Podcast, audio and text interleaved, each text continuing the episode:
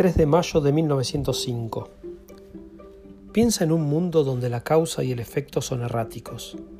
A veces la primera precede al segundo, a veces este es el primero. O tal vez la causa está siempre en el pasado y el efecto en el futuro, pero el pasado y el futuro están entrelazados. La vista desde la terraza es sorprendente, el río abajo y los Alpes berneses arriba. Justamente ahora está allí un hombre que vacía distraído sus bolsillos y llora. Sin motivo, sus amigos lo han abandonado. Nadie lo llama, nadie sale a cenar con él, nadie lo invita a su casa. Durante 20 años ha sido el amigo ideal de sus amigos, generoso, atento, afectuoso, amable. ¿Qué puede haber ocurrido?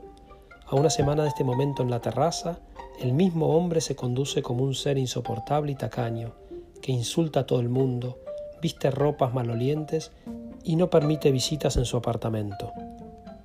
¿Cuál ha sido la causa y cuál el efecto? ¿Cuál es el futuro y cuál el pasado? En Zúrich, el Consejo ha promulgado recientemente leyes estrictas. No han de venderse al público armas de fuego. Deben efectuarse auditorías en los bancos y comercios.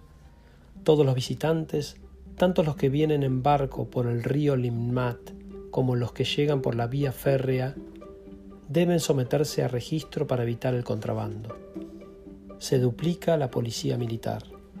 Un mes después de la adopción de estas rigurosas disposiciones, conmocionan a la ciudad los peores crímenes de su historia. Se cometen homicidios a la luz del día, se roban cuadros, se bebe alcohol en los bancos. ¿Estos actos criminales no están desplazados en el tiempo? ¿O acaso las nuevas leyes han sido la acción y no la reacción? Una joven está sentada junto a una fuente Vienen todos los domingos a aspirar la fragancia de las violetas blancas, las rosas almizcladas, los macizos de alelíes rosados. De pronto, su corazón se agita, camina ansiosamente, se ruboriza, se siente feliz sin motivo. Días más tarde, conoce a un hombre y se enamora.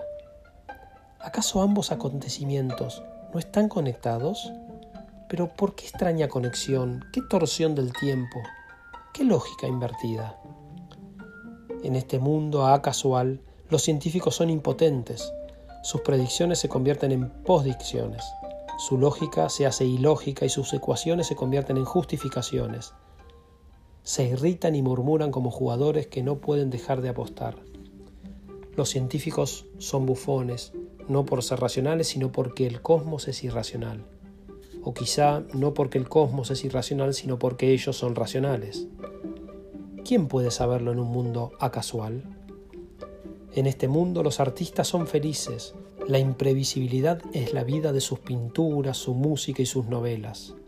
Les encanta lo imprevisto, los hechos retrospectivos sin explicación. La mayoría de las personas han aprendido a vivir en el momento.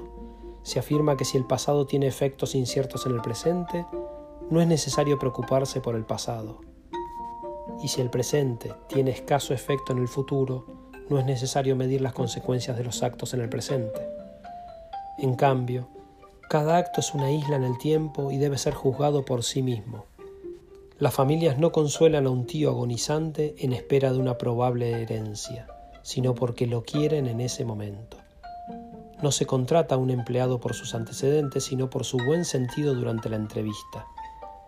Los empleados maltratados por sus jefes reaccionan ante cada insulto sin temor por el futuro. Es un mundo de impulsos, un mundo de sinceridad, un mundo en que cada palabra se dice solo para el momento, cada mirada tiene un solo significado, cada contacto carece de pasado o futuro, cada beso besa lo inmediato.